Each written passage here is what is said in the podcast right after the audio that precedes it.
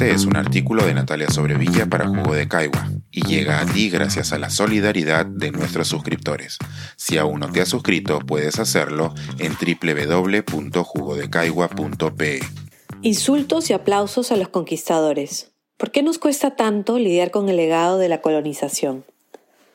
La semana que pasó se conmemoró un aniversario más de la llegada de Cristóbal Colón a lo que ahora llamamos América y el pasado septiembre se recordaron en México los 500 años de la toma española de Tenochtitlán.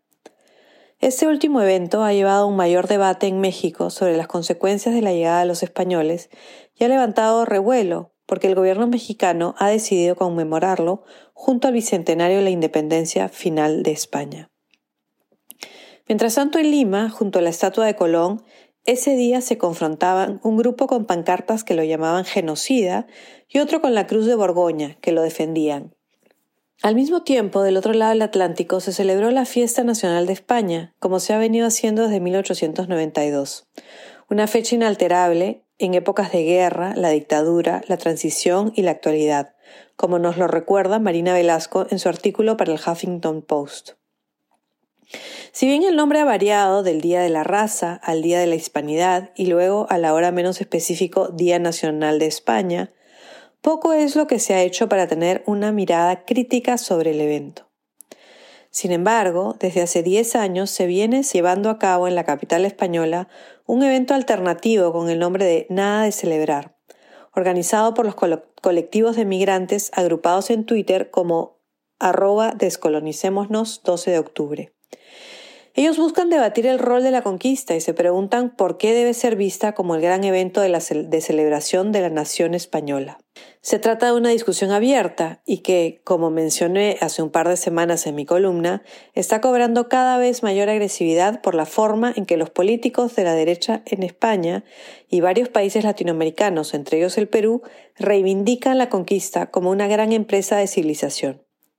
Su principal argumento es que antes de la llegada de los conquistadores a América, quienes vivían en el continente eran salvajes, se dedicaban a los sacrificios humanos y vivían en tiranía. Sin ánimo de defender las prácticas de los pueblos originarios, que pueden ser discutibles, estar en desacuerdo con ellas, no puede llevar a argumentar que la forma que tuvieron los españoles de imponer su manera de ver el mundo fuera la más apacible, equitativa o democrática. Para evangelizar impusieron su lengua y otras que consideraron útiles, sobre todo el náhuatl, el maya, el quechua, el aymara y el tupí. Lo hicieron de manera vertical y violenta, mientras explotaban a los habitantes de este continente, a quienes definieron como menores de edad, sin los mismos derechos, sin mencionar que además trajeron de África a seres humanos que esclavizaron y trataron como mercancías.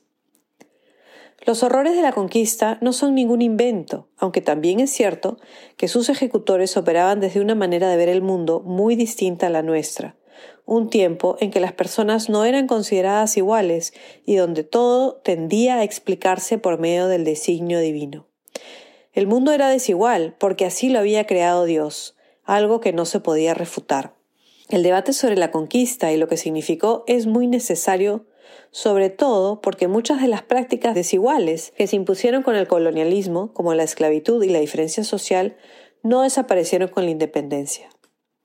Esta semana, en el programa Sálvese quien pueda, el historiador José Ragas habló sobre este y muchos otros problemas sobre la conquista, que todavía quedan por discutir como sociedad, y nos recordó que los debates sobre Colón como figura histórica se han multiplicado en todo el continente americano, incluso en Estados Unidos, donde su estatua en Baltimore terminó en el agua.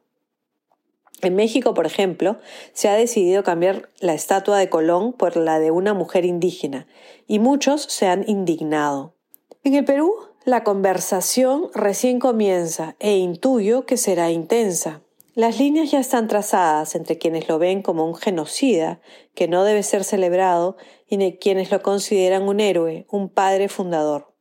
A mí como historiadora lo que me parece más sorprendente es el fenómeno de la reapropiación de símbolos. Que, por ejemplo, la extrema derecha peruana haya hecho suya la Cruz de Borgoña en el contexto de nuestro bicentenario, Tal bandera blanca y con una cruz al centro fue justamente la que se buscó desterrar en el Perú hace 200 años. San Martín la usó como inspiración para crear la primera blanquirroja, con dos aspas rojas sobre un fondo blanco, y ahora revive para reivindicar la conquista cuando conmemoramos la liberación. Esta contradicción es una muestra clara de que nos queda mucho que pensar y discutir sobre el legado colonial.